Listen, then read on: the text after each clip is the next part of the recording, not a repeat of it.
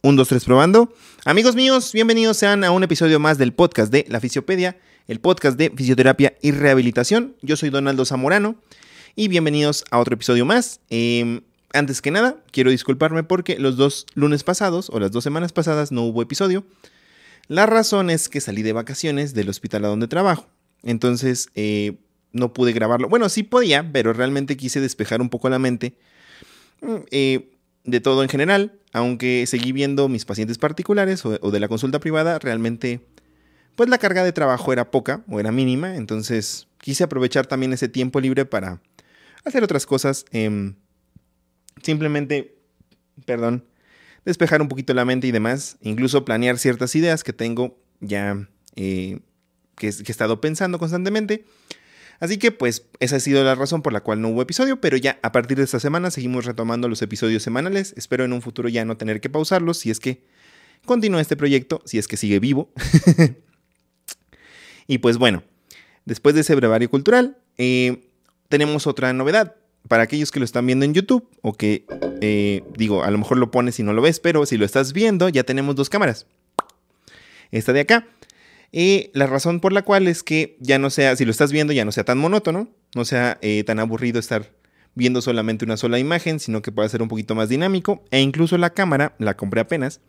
Eh, todavía la debo. Nada, es cierto. Em, es que pueda grabar a otro invitado eh, de forma presencial.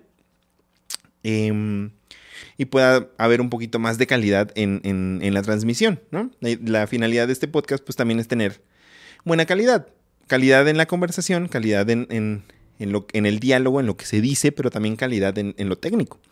Esa es la razón por la cual ahora tenemos dos cámaras, ¿ok? Así que en los episodios monólogos voy a tratar de poner las dos para hacer un poquito más dinámico y cuando haya entrevistas que por fin ya, ya pronto. Yo sé que digo que ya pronto, pero ahora sí ya pronto. eh, pues podamos grabar también al invitado de calidad.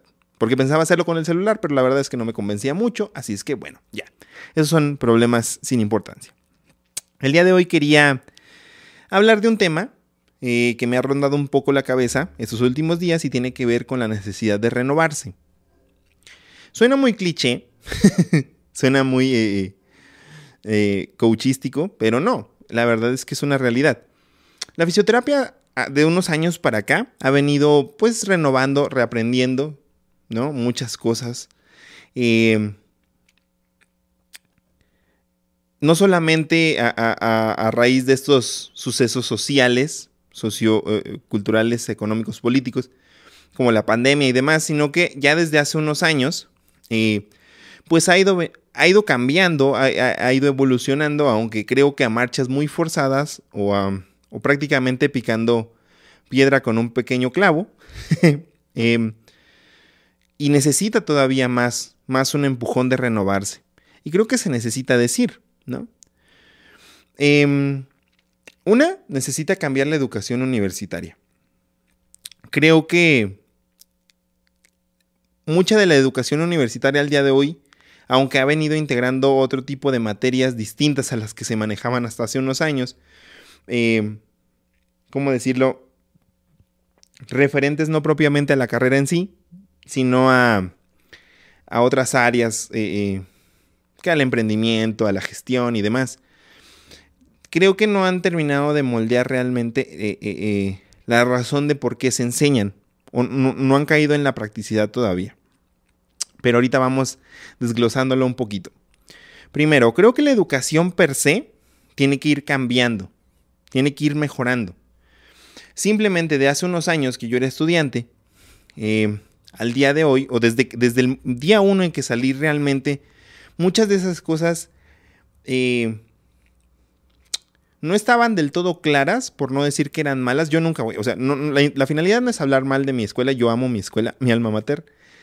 Eh, y, y, estoy muy agradecido con, con, la escuela, con los profesores y demás. No es con esa intención, ¿no?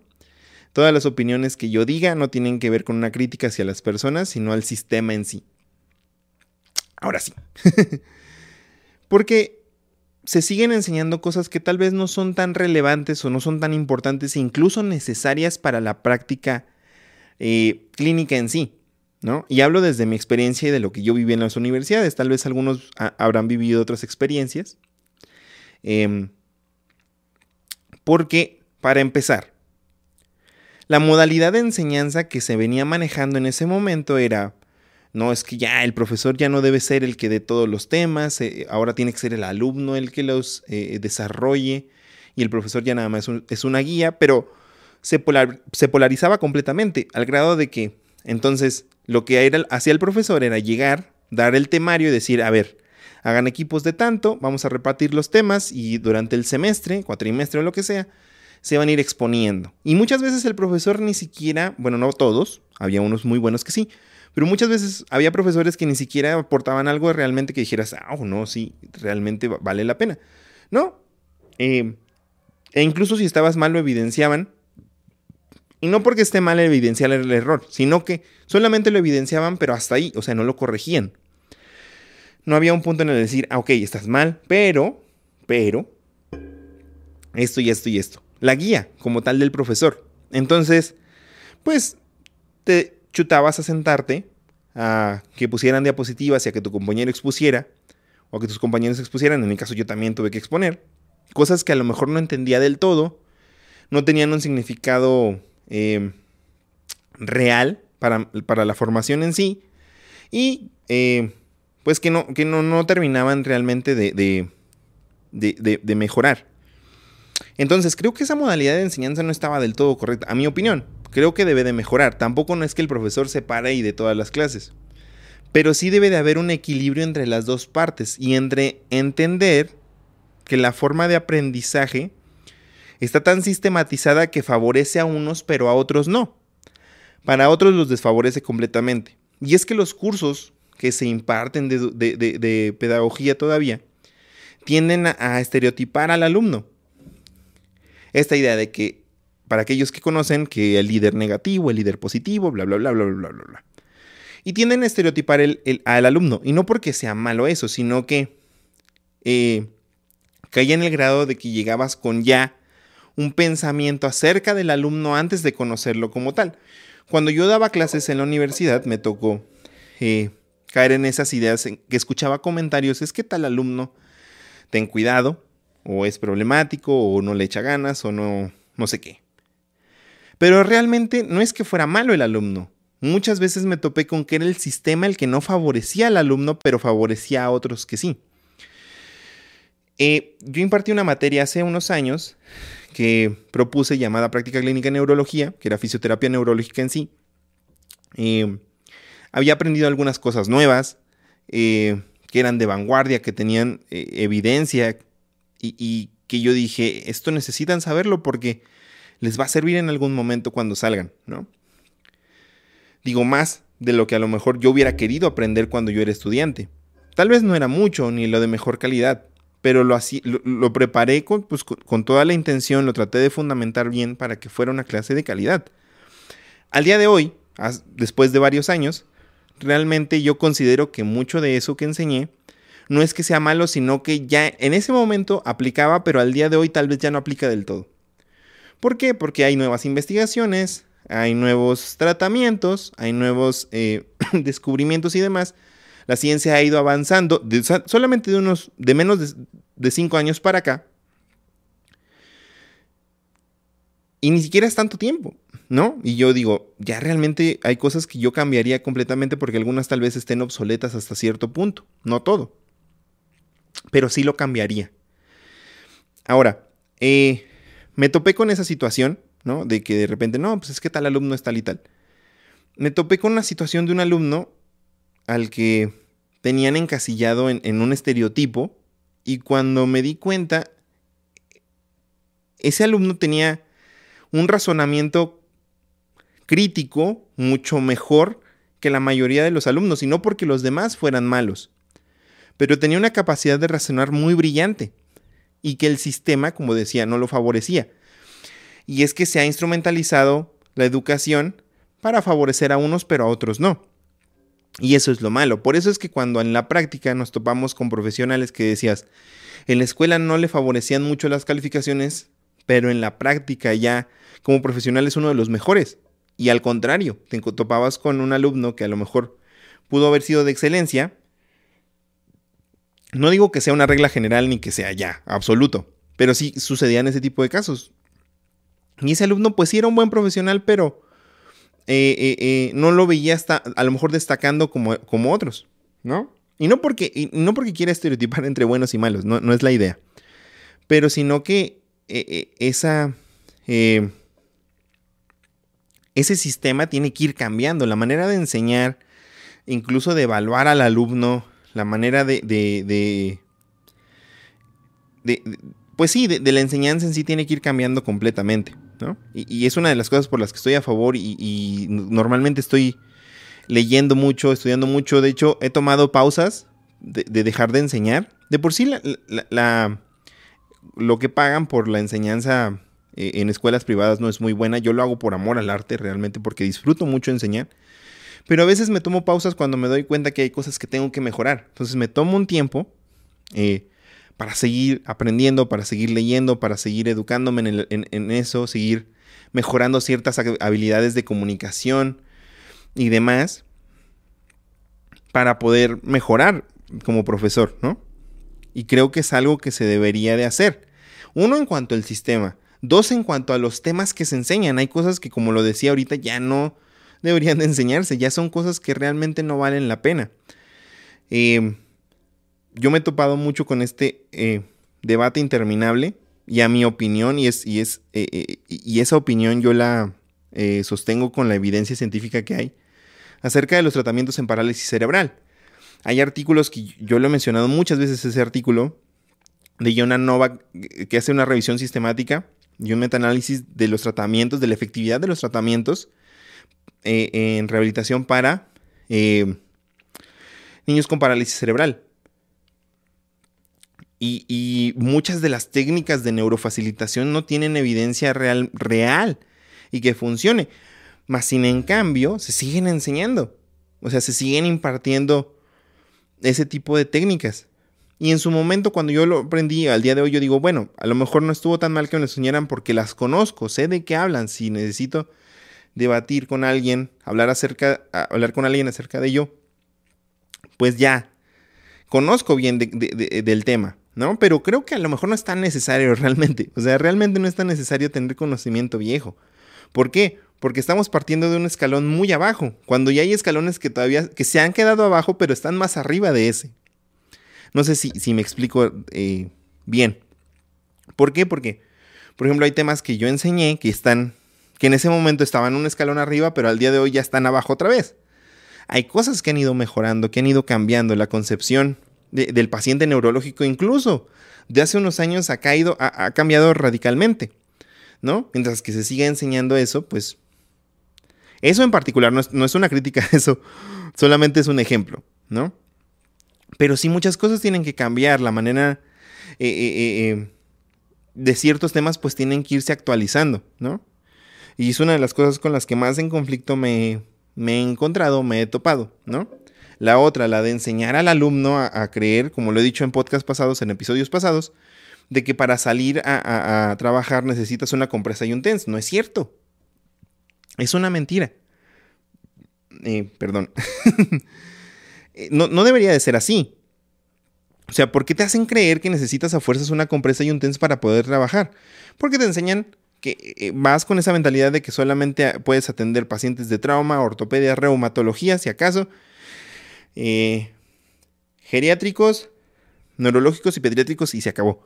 No, o sea, hay mucha gama de especialidades médicas en las cuales podemos trabajar y de las que debería de haber más, mayor conocimiento incluso. Y no tener esta idea de que a fuerzas necesitas comprarse una, compresa y un TENS. Que de por sí. Yo, yo he estado leyendo últimamente eh, acerca de, temas de sociología y demás. He estado leyendo algunas estadísticas en cuanto a, la educación en sí, pero ya lo hablaremos en otro episodio. Em, en el cual me he estado clavando mucho. Pero entonces, e, eso tiene que ir cambiando, ¿no? Yo le decía, pues hay profesionales que yo conozco que en 10 años, en 15 años, en 5 años de, de profesionales egresados después de la carrera nunca volvieron a agarrar una compresa. No porque no sirva, no porque no tenga evidencia, no porque estén en contra del uso de la compresa, no, simplemente porque en su práctica no la necesitaban, no era necesaria, no es necesaria al día de hoy. ¿Por qué? Porque el tipo de pacientes que atienden o, el manejo que les dan no la necesita. Entonces debe de ir cambiando esa manera de trabajar, ¿no? O esta falsa idea que te venden las universidades, espero no ser muy clavado en esto, da, para otro episodio, pues de, decirte que el emprendimiento es la solución al desempleo y a la falta de, recursos, al desempleo y a, los bajos sueldos, ¿no? ¿Por qué? Porque la, la educación en fisioterapia, no sé en otros, en otros, en otras carreras y en otros gremios, pero al menos en, el gremio de la fisioterapia es muy competitivo. Al grado que se vuelve opresivo hasta cierto punto. Em, hay una frase de, un pensador llamado Freire, bueno, apellidado Freire, que dice que si la educación no es emancipadora, el sueño del oprimido es volverse opresor. Y esto es algo muy real. ¿Por qué? Porque nos topamos con que la escuela te, te, prepara. Primero, hay ciertas escuelas que todavía te enseñan que prácticamente el médico rehabilitador es tu, jefe, cuando no debería de ser así. Y no es que la, yo no estoy en contra de que el médico rehabilitador, oficial, el médico fisiatra no exista. Al contrario, creo que si hay una buena eh, comunicación, hay una buena mancuerna de trabajo, se pueden lograr cosas muy interesantes. Y... Pero esta idea de que el fisioterapeuta es un obrero con certificado, eh, pues debe de cambiar completamente. Una. Dos. De por sí no hay tantas eh, ofertas laborales en, el, eh, en, la sanidad pública. Entonces, ¿a qué, te, a qué te enfrentas cuando sales? Una, a ser empleado de una clínica privada, donde probablemente te van a pagar un sueldo bajo, no, a lo mejor no vas a tener prestaciones, con suerte y sí, pero en muchos escenarios no. Em, tienes que hacerte cargo de la parte contable, porque ni siquiera te, muchas clínicas no te contratan como un empleado directamente, sino como un prestador de servicios. No eres un empleado de la empresa, sino que le prestas servicios a la empresa, por lo cual no está eh, eh, obligada a pagarte prestaciones y demás. Eh, que no está bien. A mi parecer no está bien. ¿Por qué? Porque lo que estás haciendo es mano de obra barata, ¿no? Y que a su vez puede impactar en la calidad del servicio. Pero bueno, ya hablaremos más a detalle de eso. Y otra, ese, es un escenario. El siguiente es que vayas a abrir tu propia clínica o tu propio consultorio, sin que te enseñen cómo. Muchas universidades ni siquiera tienen materias acerca de cómo eh, eh, eh, emprender. Y otra, te venden la falsa idea de que el emprendimiento es la solución, como lo decía. No, no, no es real, o sea, no es cierto. ¿Por qué? Porque el emprendedor, primeramente, y no es que el emprendimiento sea malo, pero tampoco es la solución completa a todos los problemas. ¿Por qué? Porque el emprendedor carga con una responsabilidad económica muy grande. Por ejemplo, ahorita con la pandemia, Muchos carecen de ciertos conocimientos en cuanto al aprendimiento o en cuanto a la gestión de un negocio. Pasó una pandemia como la que sucedió, o la que estamos todavía viviendo, y de repente colapsa la economía y quien más afectado se ve es el emprendedor bajo. ¿Por qué? Porque las empresas grandes realmente no les afecta tanto. ¿Por qué? Porque hay, un, hay, una desproporción eh, económica muy grande, ¿no? Y porque careces de ciertos conocimientos como emprendedor. Y ahora, no todos los fisioterapeutas tienen que salir a emprender. O sea, no, esa no debería de ser la solución, ¿no?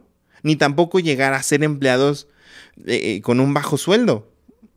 Por eso es que el sueño, me gusta mucho esta frase porque me hace pensar que hay tanta competitividad que cuando el empleado logra salir de esta opresión, lo que hace es abrir un nuevo consultorio y que hace contratar mano de obra barata para el poder ganar un poco más de dinero, pero a costa de que se le pague menos al colega.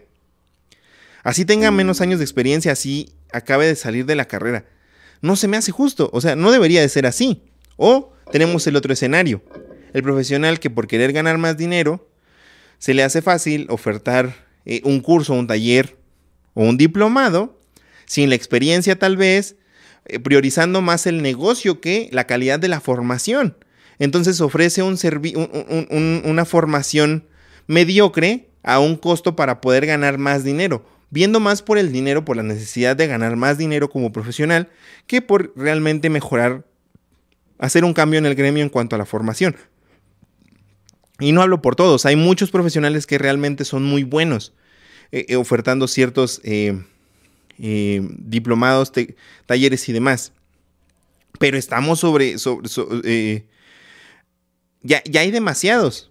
O sea, hay, demasiadas formaciones hoy en día, de todo tipo, hasta cosas muy básicas. Yo lo he dicho en, otros, en otras ocasiones. Entonces, hay cosas que tienen que ir cambiando. Y no estoy ofreciendo, la idea de este podcast o de este episodio no es ofrecer soluciones. ¿Por qué? Porque no me siento lo suficiente capaz como para establecer ciertas, ciertas soluciones. Se me ocurren muchas ideas para ciertas cosas, sí, pero no quiere decir que sean correctas del todo. Tengo que seguirlas analizando, pensando incluso.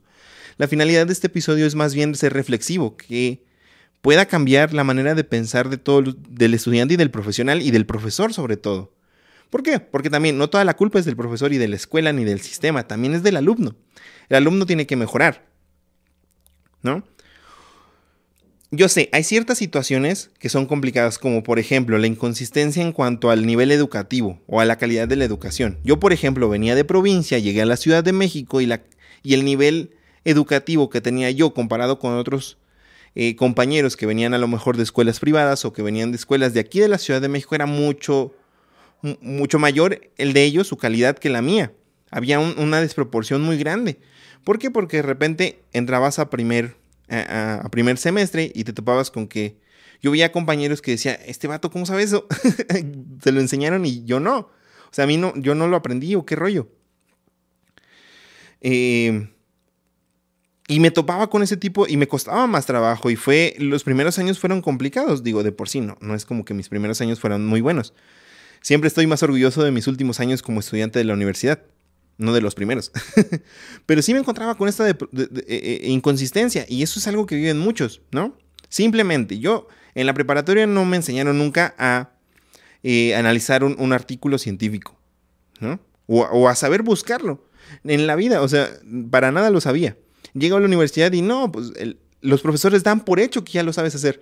Cuando no es cierto, yo me acuerdo que pedían, no, que haz, búscate un artículo científico y haz un resumen. Entonces iba por mi fichita, mi, tarjetita esta de resumen, medio que me lo leía y a veces terminaba escribiendo lo que decía en el abstract, ahí cambiándole algunas palabras y era porque realmente no sé, no sabía cómo interpretar un, artículo. Al día de hoy todavía sigo aprendiendo para mejorar la, capacidad de análisis eh, eh, e interpretativa de un artículo científico, a años después de haber egresado no se puede dar por hecho que el alumno lo sabe hacer. ¿Por qué? Porque hay cosas que deberían de priorizarse más que el oficio del fisioterapeuta.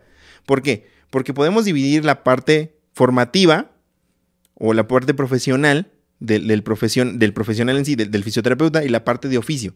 La parte de oficio es la parte práctica, la parte técnica, las técnicas, los ejercicios y demás, ¿no?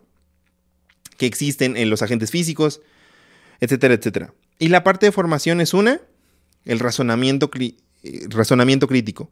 Dos, em, no, es en orden, solamente les estoy mencionando las que se me van ocurriendo. Razonamiento crítico, analizar artículos científicos, eh, habilidades comunicativas, em, la, fisiología del ejercicio, prescripción y dosificación correcta del ejercicio, eh, enseñar a, cuestiones administrativas, de gestión, partes cuestiones legales que son muy importantes, sobre todo si están encaminando al, alumno a ser un emprendedor. Ni siquiera le sabes que tiene que hacer las cosas legales importantes, ¿no? La parte ética y demás.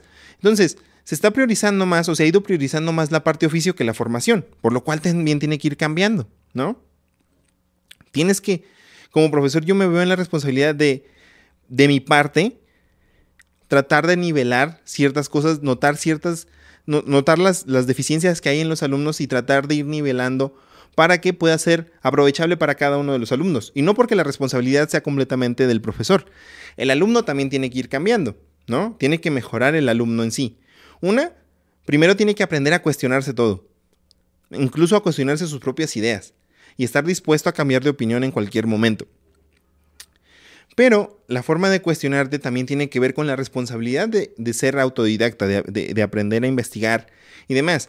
Yo en su momento no tuve, eh, tuve ciertas deficiencias en cuanto a eso, pero pues tuve que aprender, incluso muchas veces de manera autodidacta, a, eh, eh, a cómo analizar un artículo científico, cómo buscarlo primeramente. O sea, no sabía ni cómo. Yo era de los que llegaban en Google, no sé, un artículo para dolor de rodilla dolor de rodilla, fisioterapia, PDF, o artículo científico, o en Google, Academic, igual, este, o en inglés nada más lo escribía, ¿no?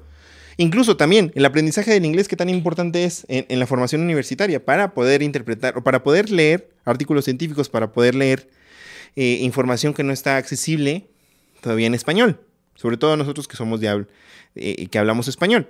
Entonces, hay muchas cosas que tienen que ir cambiando completamente, ¿no? La escuela no te dice, las escuelas te dicen, ah, es que hay mil, la OMS dice que hay mil eh, pacientes para cada fisioterapeuta, cuando no te dicen que un gran porcentaje de esos pacientes no tienen para pagarte, que tienes que aprender a... Que, no, de por sí cargas una deficiencia en que no sabes ni educación financiera, eh, no te dicen que... Eh, según el Observatorio Laboral de México, estadísticas reales del Observatorio Laboral de México, eh, se estima que un fisioterapeuta gana 8 mil y tantos al mes. Al mes. Y eso no te lo dicen. Te venden nada más la idea de que no, es que hay mucho trabajo por hacer y te vas a hacer rico. Bueno, a lo mejor no que te vas a hacer rico, pero sí te venden esta idea de que no, sí. Y sí, ha habido muchos compañeros que tal vez han empezado con poco y han logrado eh, eh, mejorar su calidad de vida como profesionales, ¿no? Que han mejorado su, su nivel económico su nivel socioeconómico. Que a esto de cumplir el sueño se le llama movilidad social o se le conoce como movilidad social. O sea, cambiar de eh, clase baja a clase media, etcétera, etcétera, etcétera, ¿no? De media a, alta y demás, ¿no? Pero realmente, estadísticas reales en México es que del 2 al 5% solamente logran eh, eh, entrar en esa movilidad social. El hecho de que a uno o dos les haya funcionado no quiere decir que para todos es igual. Es, una realidad. Ha habido profesionales, yo, hice una publicación acerca de este tema en, Facebook y me topé con un comentario que decía, bueno, es que en el lugar donde vivo no se puede cobrar tanto. O sea, simplemente en el lugar donde yo nací, en Ciudad Valle, San Luis Potosí, yo no me atrevería a cobrar tanto porque muchos de los que viven ahí, sobre todo en la población más vulnerable, que es la que más necesita, eh, pues no, se les puede estar cobrando tampoco tanto. ¿Por qué? Porque sus ingresos no dan para tanto. Nadie te enseña eso, nadie te enseña a cobrar, solamente todos te dicen, no, es que tienes que aprender a, valorar tu trabajo, tienes que cobrar bien. Pero ¿qué es cobrar bien? o sea, nadie te lo dice, nadie te enseña eso, ¿no? Y es algo que debería de enseñarse. Porque nomás dicen, no, es que con la experiencia aprendes. No, o sea, no debería ser así, a mi ver. Debe de, e, e, el, sistema educativo tiene que prepararte para eso, para la realidad. No solamente venderte la fantasía de que no, vas a ser un profesional que va a ayudar a las personas y demás, ¿no? Tienen muchas cosas que cambiar. Y lo digo desde mi opinión, no es la finalidad de eh, criticar a ninguna escuela ni demás. Por eso es que estoy eh, eh, clavado en este tema, sigo aprendiendo mucho. Creo que es, es un tema que tiene tantos matices que se pueden tocar en diferentes momentos, en diferentes podcasts, te pueden ir desglosando ciertos temas. Incluso vas a decir, sí, pues nada más dices que no hay que saber cobrar, pero tampoco tú, no nos dices. Bueno, ya lo hablaré en otro episodio. Eh, ¿Cómo podemos mejorar? ¿Cómo es que eh, se ha ido probando un poco eh, cómo podría mejorar esto? Porque por sí, pues sí, vivimos en, en una época no solo en México, a nivel mundial, en la que es complicado eh, este... Eh, eh, ¿Cómo decirlo? Pues sí. Ah, se me fue la palabra. Discúlpenme, pues es que estaba tan eufórico. Pues sí, o sea, sobre todo que vivimos en, una, en una época en la que la desproporción que hay económicamente, pues es muy grande, ¿no? El rico cada vez es más rico y el pobre cada vez es más pobre, ¿no? Y es complicado porque eso afecta directamente eh, eh, eh, a las personas con discapacidad y obviamente nos afecta a nosotros también, ¿no? Como profesionales que atendemos ese tipo de población. en, muchos aspectos. Pero bueno, ese ya será tema para otro podcast. Espero no haberme clavado mucho en esto, espero que no haya pasado mucho tiempo.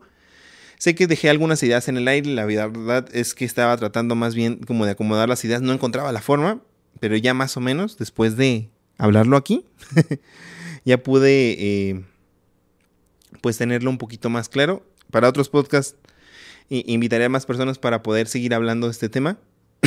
Eh, es algo que me apasiona mucho porque creo que puede beneficiarnos a todos. Puede beneficiarnos a nosotros como profesionales, como estudiantes. Creo que nos puede ayudar a cambiar la manera de pensar, a dejar de ver el gremio como una cuestión de competencia, sino como un gremio, pues no es que sea unido, pero sí que eh, eh, sea más consciente de la situación y que pueda generar cambios a largo plazo y que puedan impactar a las generaciones futuras de profesionales en fisioterapia. Y sobre todo que pueda impactar en la población a la que atendemos y en nosotros mismos, en nuestra calidad de vida, en nuestro nivel socioeconómico y demás. Pero bueno, amigos míos, muchas gracias por escuchar este episodio. Nos vemos en el siguiente, eh, el próximo lunes. Y pues bueno, hasta luego.